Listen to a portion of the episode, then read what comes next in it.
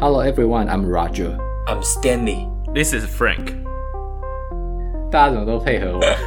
摩西摩西。这一集呢，这一集呢要跟大家聊的呢是有关于 examination，也就是 outcome measure 的部分。那对于脚踝扭伤的病人，我们应该用哪一些 outcome measure 来做测试呢？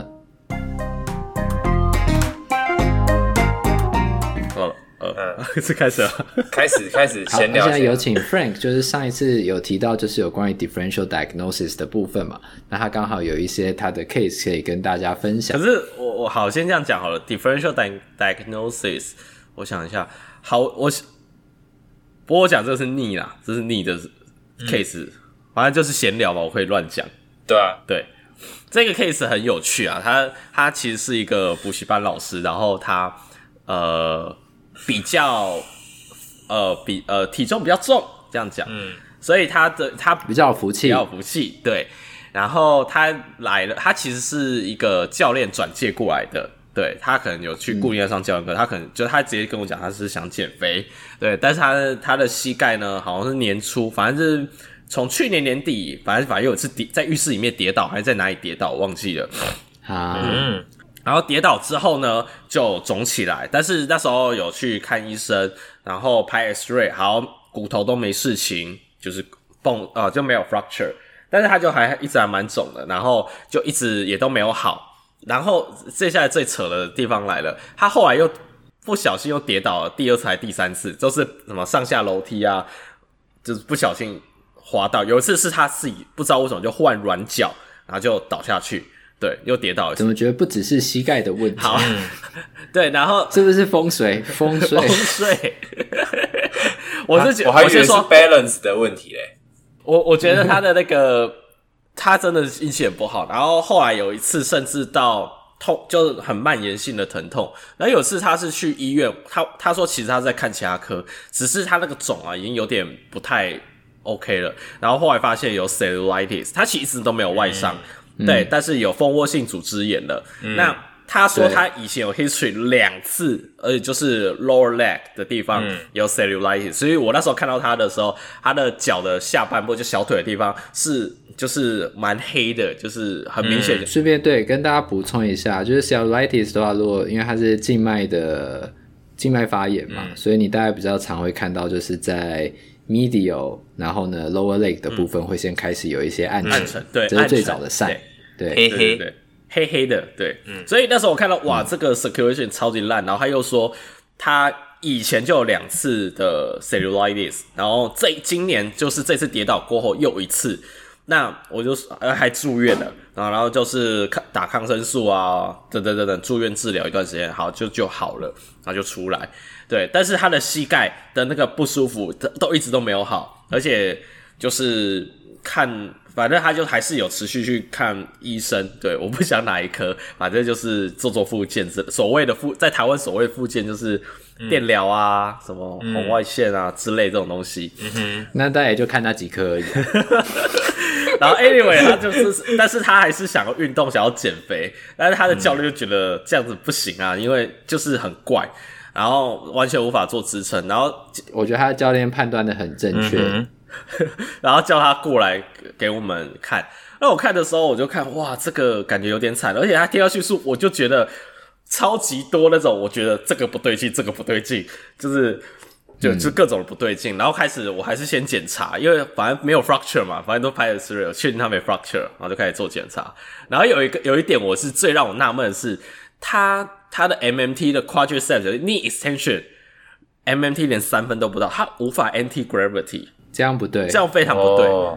对，然后，然后我觉得哇，这个超级怪，只要是一般的受伤，不可能连 anti gravity 都没办法。嗯、所以呢，所以那时候我就，我们我们治疗所其实是 ultrasound 的，所以而且我也会看，所以我我还是很在意里面一定有什么 structure 有问题。然后我是要 double confirm 这件事情，所以我就探头探头。哎，我先跟大家讲一下这件事情，我会想用超音波探头，是因为 MMT 三分都不到，所以这一定有问题。其实我没有 ultrasound，我还是会叫他去要做检查了，就是 soft tissue 有检查，而且我跟他说你直接去大医院，因为我知道这可能要呃，因为我。呃自大医院去做检查，然后反正我 ultrasound 的探头放上去，他的 quadriceps tendon 就是接到呃 insert insert 到那个 patella 上面的一一一块黑，然后我就哇，这个是黑哦，黑就是没在没有放在一起、啊。对，然后我我就是我就看一下说哇，然后第一个当然。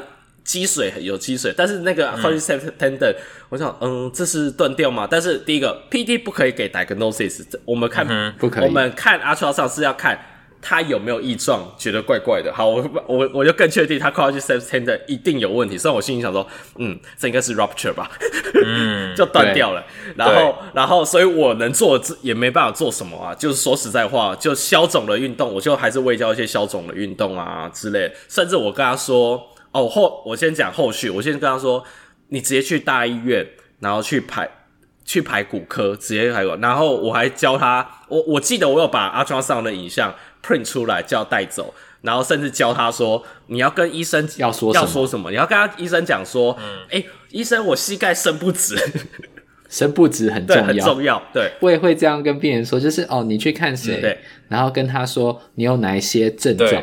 这几个症状你一定要说，对对对对，因为他之前看医生不能说医生 miss 掉，是他没有讲出膝盖伸不直，他不会讲出来，他不知道那个症状，他只会觉得我就是跌倒，跌倒膝盖痛，然后呃爬楼梯很累，然后什么什么，对对对对对，他不觉得伸不直是，他可能觉得伸不直只是痛，对，而不是，对对对，然后就我就是要给他这些 hint，然后然后医生就给他安排 MRI，然后拍出来之后，他后来有回复我讯息说，哦，他那个。他排出来之后，结果就哦，确定就是断掉。但是最惨的来了，因为现在是 pandemic，就是台湾确诊人数太高，嗯，然后他不是很，嗯、他的他的 category 是没办法排进去刀房里面开刀的，对，不够急，不够急。然后我觉得好可怜，然后他又是补习班老师要久站。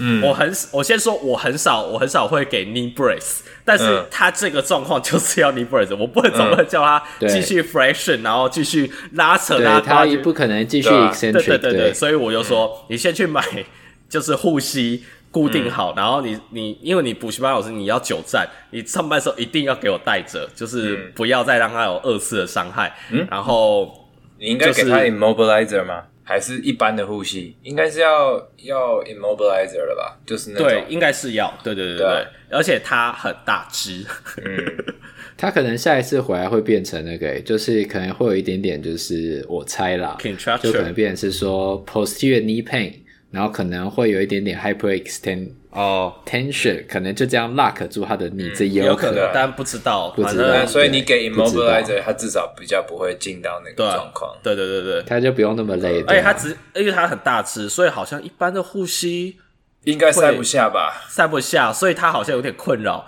然后、嗯、说实在，哦，我后来直接跟他讲说，我直接请他去专专门的医材行，然后是、嗯、因为你知道有些医材行是有 PT 在里面的，我就你就跟他说。你我就说你进去，我我又推荐几家，我知道里面是是有 PT 的，然后我就说你去医材行去修，因为我其实不确定说到底有什么方方法，我知道它需要固定，但是我不知道有什么方法可以，因为它这脚太大只，然后我就只好先 refer，然后去请他找另外的医材行的一个 PT 帮帮忙他就对了，对，你就目前状况这样，好，所以这个这个 case 只是要跟大家讲说。他骨头没事，不代表说他就没有 red flag，还是有其他有可能的事情。嗯，对，肌肉可能会断掉。嗯，对对对对对，大概好，就大概这样吧。非非常好的一个就是 case 的分享。嗯，因为我觉得有些人可能会，因为我觉得有一些人不知道说就是肌 weakness 跟 significant weakness 的差别，所以当你 weakness 就可能哦，他左边比右边差一点点。嗯那那种可能就是痛，然后你可能也不用太担心这样。那但是当你发现它有明显的差距，那通常那个 three 就是能不能够达到就是 three out of five，这个其实还蛮重要，因为它可能就像要么就是有 rupture，要不然可能就是有 nerve involvement。那觉得这样你可能就都会考虑进去，都是 red flag 这样。嗯，没错。好，那接下来就要进入我们今天的主题了。今天就进到 examination 的部分。那 CPG examination 最爱讲的就是 outcome measure。那我们之前有问过，呃，听众们喜不喜欢听 outcome measure？感觉大家好像还是很喜欢听 outcome measure 的部分。所以那我们就继续讲喽。好啦，那其实呃，outcome measure 的部分，嗯、呃，在针对呃 ankle 的部分，其实常用的，二零一三年就有给出来说，常用的我们你们平常常用什么？应该这样问。台湾不会用，哦、台湾不会，我们就是我知道 LEFS 应该是美国最常用的、啊，对，其实是我们最常用的、嗯。对，我知道，所以对通用通用就整个下肢都通用。对对，那。当然，这个就是有在不知道是什么先丢、嗯，这个就是在呃这一次的推荐里面，呃，应该说二零一三年的推荐里面有 recommend 呃推荐等级是 A 最高级。那它它是呃二零一三年的 CPG 是说呃临床人员应该使用那个前面有上一集有提到的 FAAM，就是 Foot and Ankle 呃 Mobility 的一个量表，然后跟一个 LEFS 就是下肢的 Functional Skill。然后去当做 standard 的 clinical examination 的 outcome measure 这样子。那这一次的 update 里面，它其实是有提到呃另外一个量表叫做 Promise。Promise 是 P Patient Reported Outcome Measurement Information System 的一个简称，就叫 Promise。那它里面有去提到说，像说嗯，像说 physical function 啊这些的 test。那其实某种程度上，呃。它是呃，patient 呃，这个叫什么？physical function 跟 PI 的这个量表叫做 pain interference test，这两个量表是 CPG 在二零二一年比较推荐的量表。所以呃，再来他有提到说呃，像一些比较像是呃恐惧心理的这些部分，像说之前提过的 FABQ，就是呃 Fear Avoidance Belief Questionnaire。这些跟这个量表呢，如果跟病人的平衡还有他的关节的松紧度是有相关联的，研究是这样显示的。那另外还有说，像是另外一个是叫做 TKS Eleven，呃，Tampa Scale of Kinesiophobia，有总共有十一个 item。那这个十一个 item 的这个 test 呢，它也跟呃。踝关节的 laxity 有 correlation，但是只有女性没有男性，跟就说跟女性的关节呃松紧度是比较有关系的，但是跟男性的就比较没有关系。所以 FABQ 可能还是一个比较好的选择。如果你你的病人有因为受伤以后不敢回去活动的主诉的话，那你可以考虑使用 FABQ。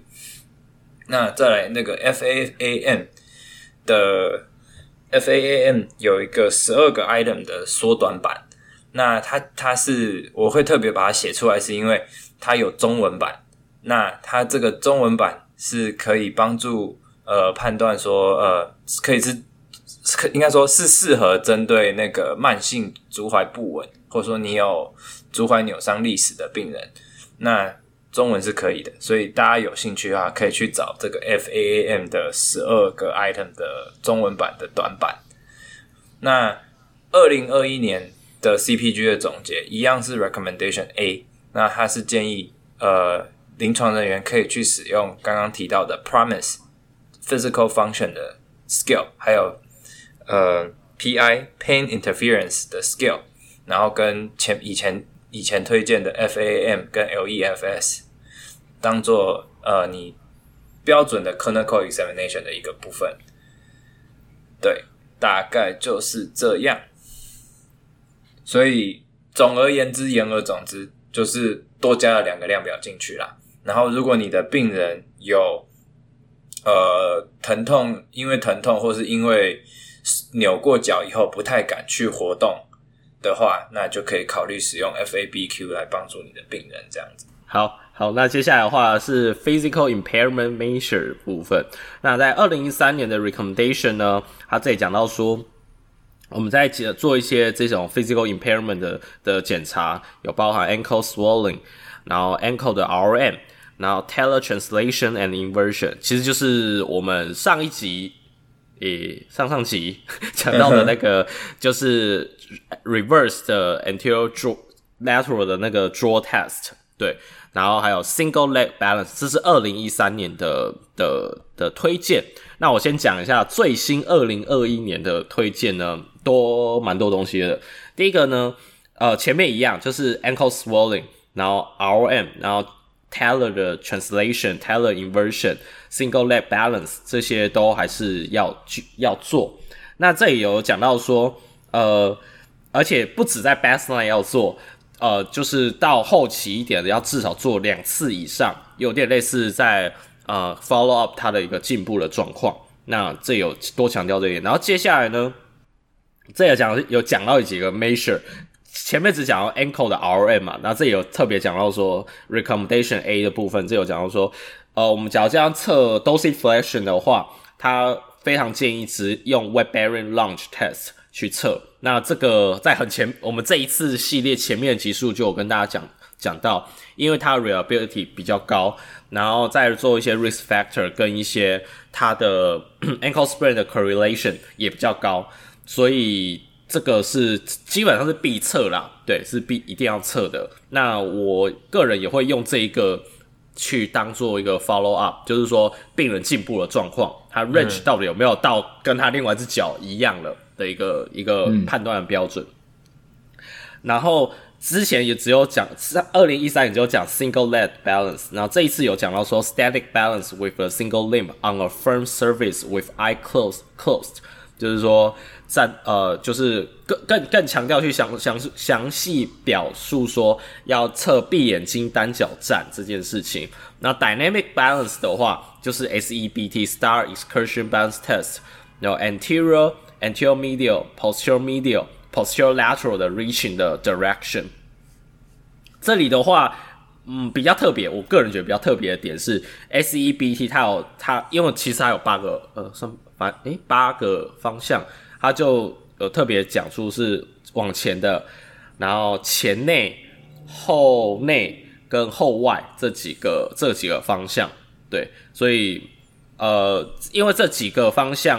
有这里面有几个方，这会特别列出来这些方向，是因为它跟它一些功能上会比较有高一点的 correlation。所以今天假设说你时间没有很多，当然你病人做运动，你可以每个方向都做，但只是我们来做 test 或者在做 measure 做个 outcome measure 的时候，就以这几个方向为主。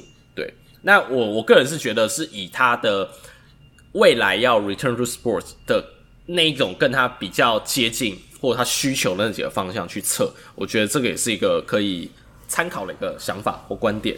嗯，嗯，然后一个，然后多了一个 recommendation C，就是中，诶，这是叫弱嘛，弱弱比较 weak 的一个 recommendation。他这里有讲到说，CAI 就是慢性踝关节扭伤的病人呢，呃，临床人员呃或许可以考虑呃要测的 hip abduction extension 跟 external rotation 的 strength。然后一样，除了 baseline 以外，后面也要持续去测。那这个也跟我们这一次前面来讲 risk factor 有关，因为 CAI 的或者 ankle sprain 的危险因子里面有 hip 的 abductor 跟 extensor，对，所以他这里才提，这里有又有更多其他研究认为这个也是要可以可以放进来做测试的。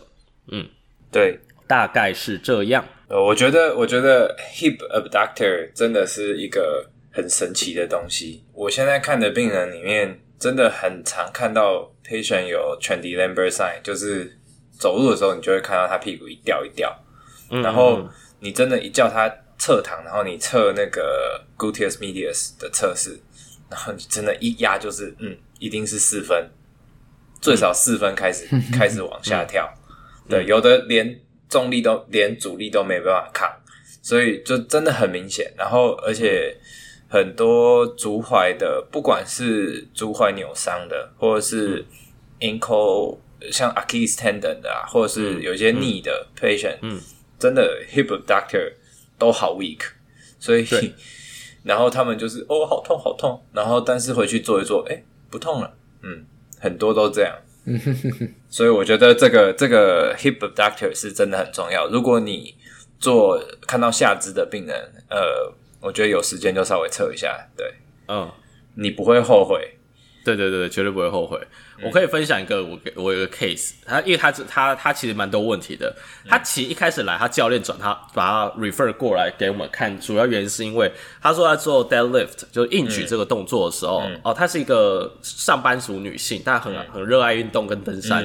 然后她在做 deadlift 的时候，她一直觉得她的呃 gluteus 到呃大腿中正中间的地方会，他一直觉得很紧或很酸的感觉，嗯、然后。但当然，他 gluteus 是很弱，没有错。然后那时候来，我就开始做检查。一开始他是这样子 chief complaint，然后但是我们在 history taking 的时候，一定会再多问。诶，你除了这次来就他 chief complaint 以外，说你有没有什么其他地方也同时有不舒服或有其他问题吗？嗯、因为这很重要，因为有时候他只他他你可以问出一些很多其他的东西。然后他就跟我讲说，他两边的 ankle 呢，就是会有他的 fibularis 叫 peroneus longus。是会跳出来的，你很明显就是他就是转一转他的 ankle，他就会啪就跳出他的那个、oh, 那个那个就划过那个 groove，嗯、对。嗯然后我就我我当然有点吓一跳，而且两只脚，嗯、而且非常明显，几乎每一下都一直有那个声音。嗯，然后我就问他说：“诶，那你知道这个问题吗？”他说：“对，他高中，因为他高中时候那他是打篮球，蛮高的一个，他、嗯、那个女士蛮高的，哦、高中时候打篮球，所以常扭到都跳下来翻车，然后超级，他就说两只脚都扭到不知道几百万次了，但是他一直不以为意，反正他就一直有，后来就一直有声音，就很就是他 peroneus longus 就是一直很 instability 啦。然后我那时候思考的点是，因为他还是会持续做做训练，就是去找教练做训练，包啊做一些 squat。他说 squat 还是没问题，然后说好，很好，很好，那就继续做。对他们，他没问题，不会痛，当然继续做。然后就说，因为我的想法是，他虽然来找我是在处理这个问题，就是他所谓的 gluteus，然后到 posterior side 有问题，但是我我是先跟他，我当然还是有教简单 gluteus 的动作，但我跟他说，你的脚踝那么烂。我我又跟他解释，脚踝很烂会完全影响到你的 gluteus 的发力，尤其在嗯我们 weight bearing 在做所有的训练动作，所以我直接跟他讲说，我我我想先处理你的 ankle。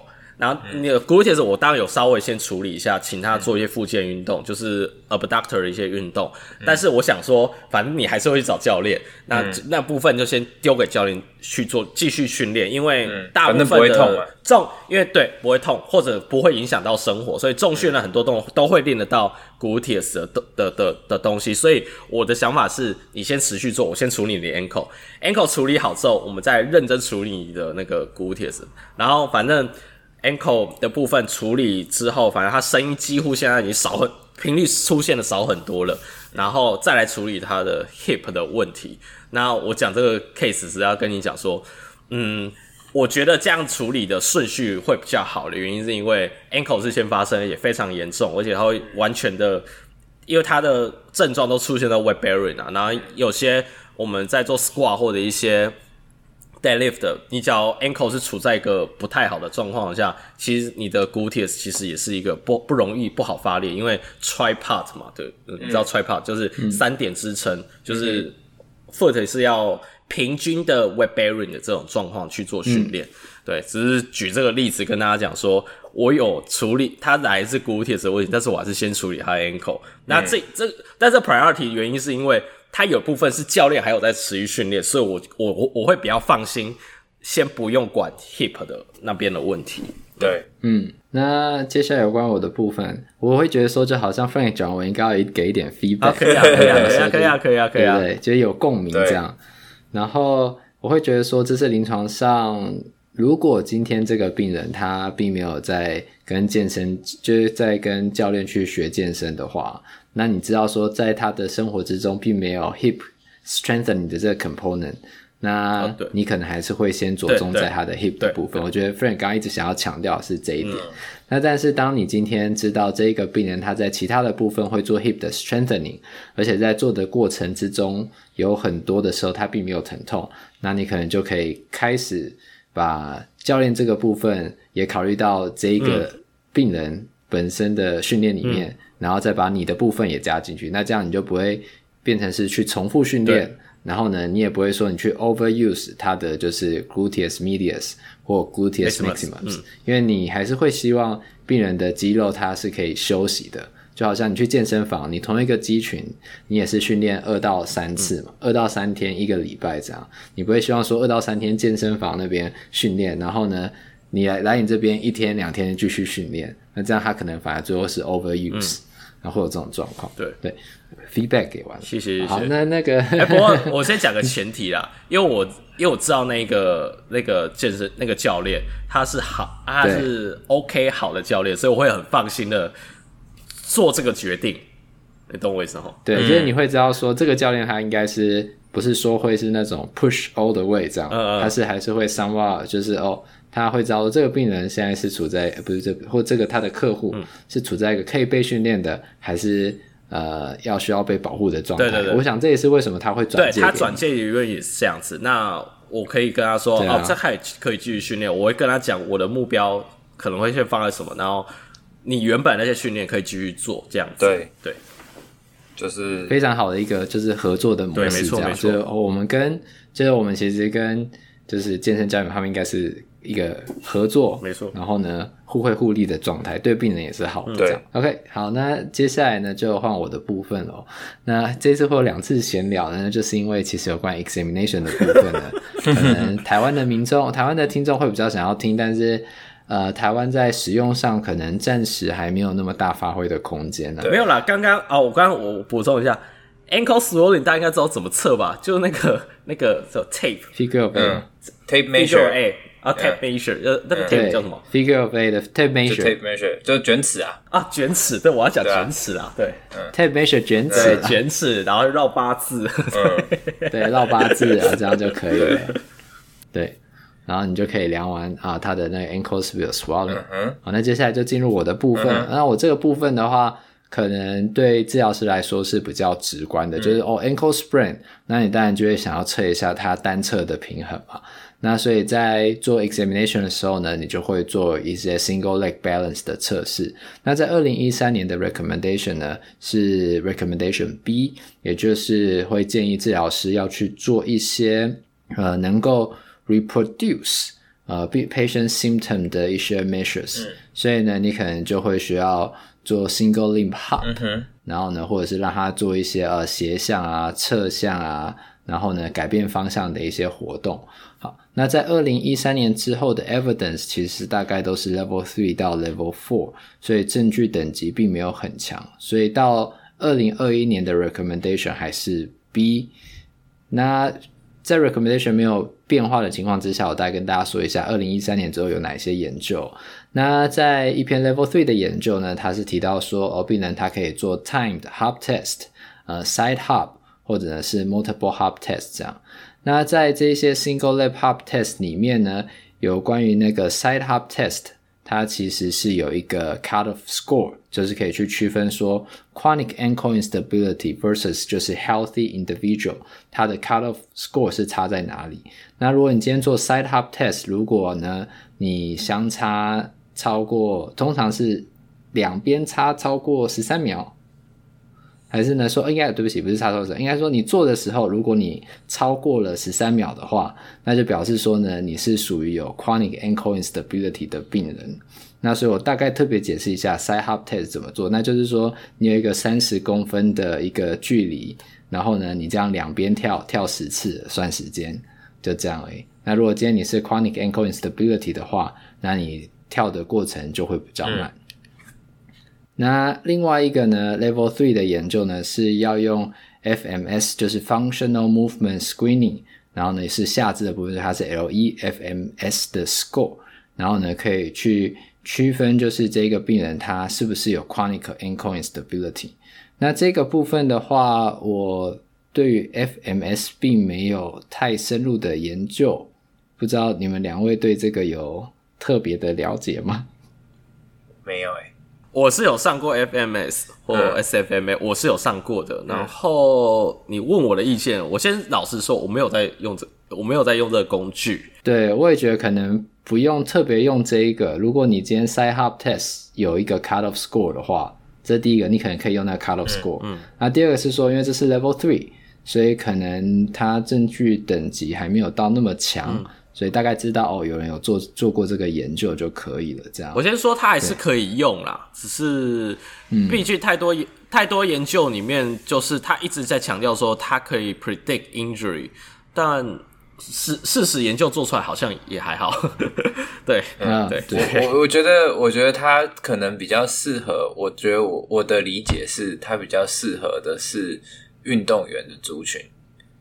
嗯，然后就是、嗯哦、对啊，对啊，对啊。你可能他的方选特别好，或者是他的方选已经高于一般人 average 的的表现的时候，你去做这些 hub test 的时候，有可能会看不出来问题在哪里，会有 mask 的现象，就是会被遮罩起来。那你用 FMS 可能比较一系列的动作测试，可能比较容易抓得到它可能的问题在哪里。而且 FMS 我记得他们很。很怎么讲？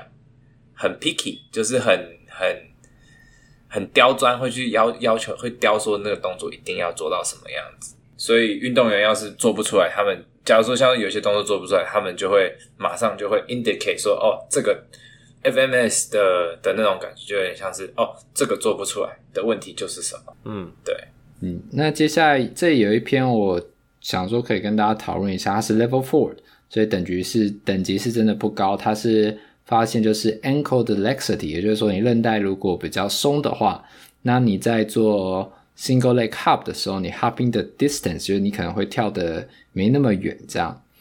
那因为第一个是说这篇的等级相对比较低，所以呢可能大家看看就好。另外一个就是我们之前在膝盖的部分有有提到过，其实有一些研究发现就是。Joint 的 laxity，或者应该说韧带 ligament 的 laxity，有时候其实跟 function 并没有那么大的相关性，所以我觉得这个大家就是稍微看过就好啊。那你在临床上如果看到病人他韧带很松，那你也不一不要直觉就是说哦，你一定是 balance 超差，你就是韧带松，然后所以你才会有这些问题。有时候可能是反过来的，嗯，他有了问题，你要一直扭扭到后面，他韧带松，这种也有可能这样。对，所以就是说，这个大家看过就好啊，但是不要直截了当就说啊，你的韧带那么松，那你一定就是哦，呃，ankle 就很容易 sprain 或什么。哎，嗯，这个暂时还不知道，嗯、对，暂时还不知道，对，可能需要更多的研究这样。好，那所以有关于就是呃。那个 physical performance measure 的部分，single leg balance 测试的部分，目前的研究并没有太多的更新。本来是 recommendation B，那后来呢还是 recommendation B。在二零二一年呢，他大概就是描述说，你记得要在 baseline 的时候要测一次，然后呢，在后面的时候呢，reassessment 的时候要继续再多测几次，至少测两次或比两次还要多。那这样子呢，是目前这边 CPG 给的建议。那在最后一个部分是有关于 technology 的部分哦，还有就是一些呃 instrumentation，就是一些比较新的工具。因为到现在这个二零二一年有很多新的东西嘛，嗯、那包含就是手机啊，你用 app 就可以做 motion analysis。那在这里的话，它还有提到就是 isokinetic dynamometer，这些就是可以用来帮助我们在临床上做 examination 的话。呃，没有 recommendation A B C D E，它只是说这些东西可能对我们未来的检查会有帮助。那我觉得这边就是希望大家不要抱持着反对的态度、呃，要试着去呃使用这些 new technology。嗯，对，然后看一下，我承认，对，不要拒绝 new technology 这件事情。对对对，就是要善于就是拥抱，呃，就是这些呃新的科技这样。那对，专业才有机会进步，但你不会说哦，因为现在没有研究嘛，那可能我们就是把它们拿来当做辅助，嗯，但不要就是单纯只是依赖于这些科技哦，因为它很新，所以它一定有效，嗯哼，呃，千万不要这样想，嗯，对，还是要保持着实证的态度，但是也不要保持着反对的态度，对新的事物可能一开始都会有些难理解或者呢难去改变自己啊，但是呢，还是要去学着使用它。嗯。嗯哼，对，好，那有关于就是今天 ankle examination 的部分呢，就到这里了。那我们今天跟大家分享量表，然后跟大家分享了做一些临床测试，然后呢做哪一些就是呃 impairment，然后还有就是 functional performance 的 test。那如果有问题的话，都欢迎联络我们，我们是突破 PT。然后我们今天的节目就到这，我们下一次再见喽，拜拜。，See you。